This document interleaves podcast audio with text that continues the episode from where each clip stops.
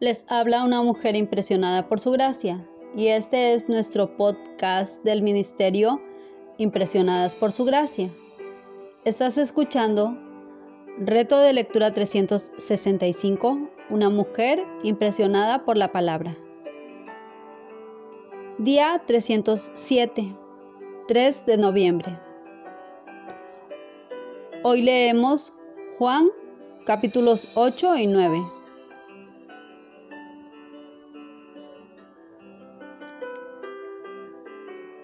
En el capítulo 8 vemos una serie de contrastes que revelan la gracia de Cristo y la maldad del hombre. La gracia y la ley. Juan 8, versículo 11. No debemos malinterpretar este episodio como para decir que Jesús tomó a la ligera el pecado o que contradijo la ley, porque el hecho de que Jesús perdonara a esta mujer quería decir que Él tendría que morir un día por esos pecados. El perdón es gratuito, pero no es barato. Es más, Jesús cumplió perfectamente la ley, así que nadie podía acusarlo justamente de oponerse a las enseñanzas de la ley o debilitarla. Al aplicar la ley a la mujer y no a sí mismos, los dirigentes judíos estaban violando tanto la letra como el espíritu de la ley y pensaban que estaban defendiendo a Moisés. La ley fue dada para revelar el pecado. Romanos capítulo 3 versículo 20. Y debemos ser condenados por la ley antes de que podamos ser limpiados por la gracia de Dios. La ley y la gracia no compiten entre sí, se complementan entre sí.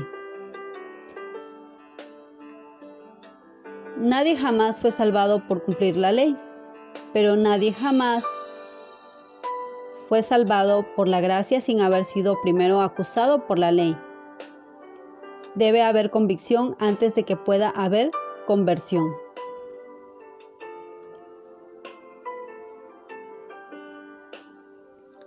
Luz y tinieblas. Juan capítulo 8 del versículo 12 al 20. Esta segunda gran afirmación, yo soy, ciertamente encaja bien en el contexto de los primeros 11 versículos de Juan 8. Tal vez el sol aparecía en el horizonte, Juan 8, versículo 2, así que Jesús se estaba comparando con el sol naciente. Pero esto significaría de nuevo que estaba afirmando ser Dios, porque para el judío el sol era símbolo de Jehová Dios. De esto podemos leer en el Salmo 84, versículo 11 y en Malaquías capítulo 4, versículo 2.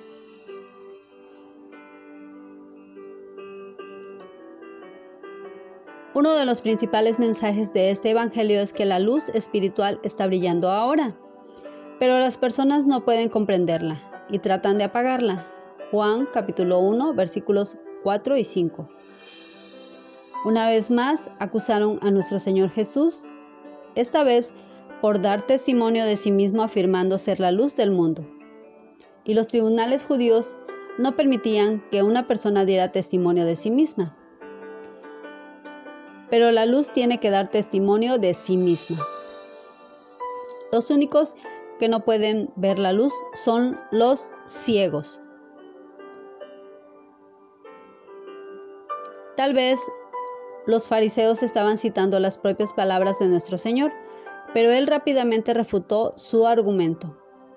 El Padre trastornó nuevamente los demás intentos de ellos de apresar a Jesús, porque todavía no había llegado la hora de que Él diera su vida.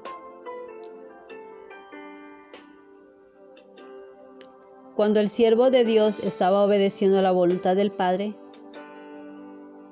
puede tener valor y paz al cumplir con su deber.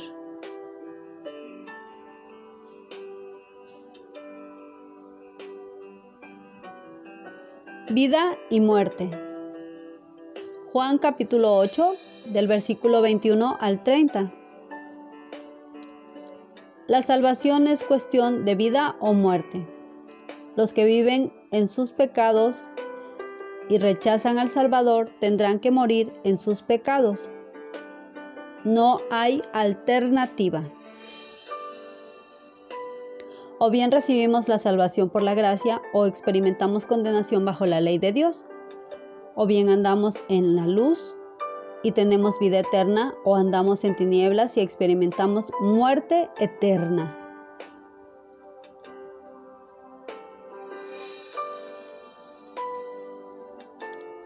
Libertad y esclavitud. Juan capítulo 8 de los versículos 31 al 47.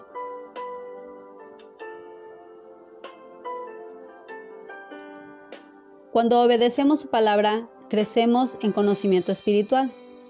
Y al crecer en el conocimiento espiritual, crecemos en libertad del pecado. La vida lleva al aprendizaje y el aprendizaje lleva a la libertad. Jesús explicó que la diferencia entre libertad y esclavitud espiritual es asunto de si uno es hijo o esclavo.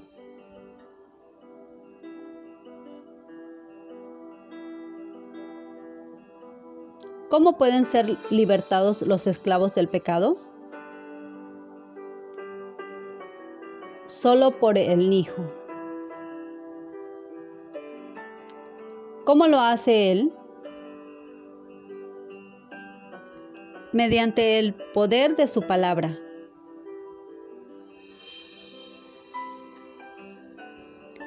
En el capítulo 9 nuestro Señor hizo milagros para atender las necesidades humanas pero también usó esos milagros como plataforma de lanzamiento para un mensaje que llevaba una verdad espiritual. A fin de cuentas, sus milagros acreditaban que en verdad era el Mesías. Uno de esos milagros mesiánicos fue que los ciegos recibieron vista. De esto podemos leer en Mateo capítulo 11 versículo 5.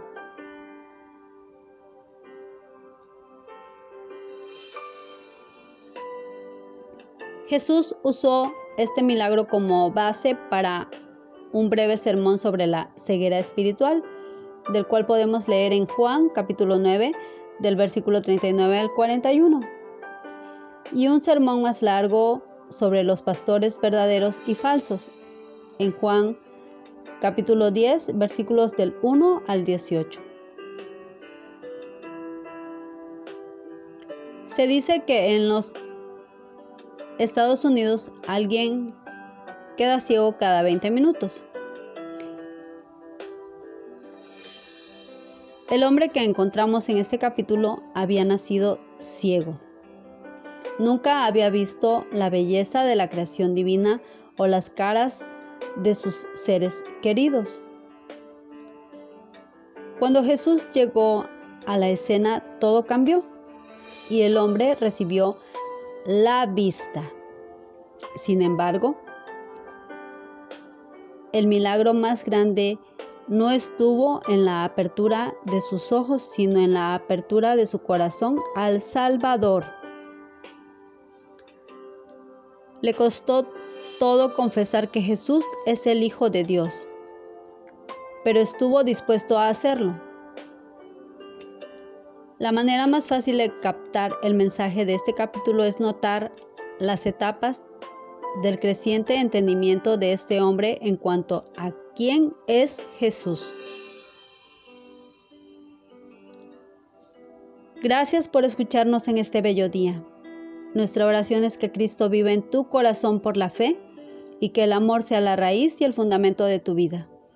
Y que así puedas comprender cuán ancho, largo, alto y profundo es el amor de Cristo.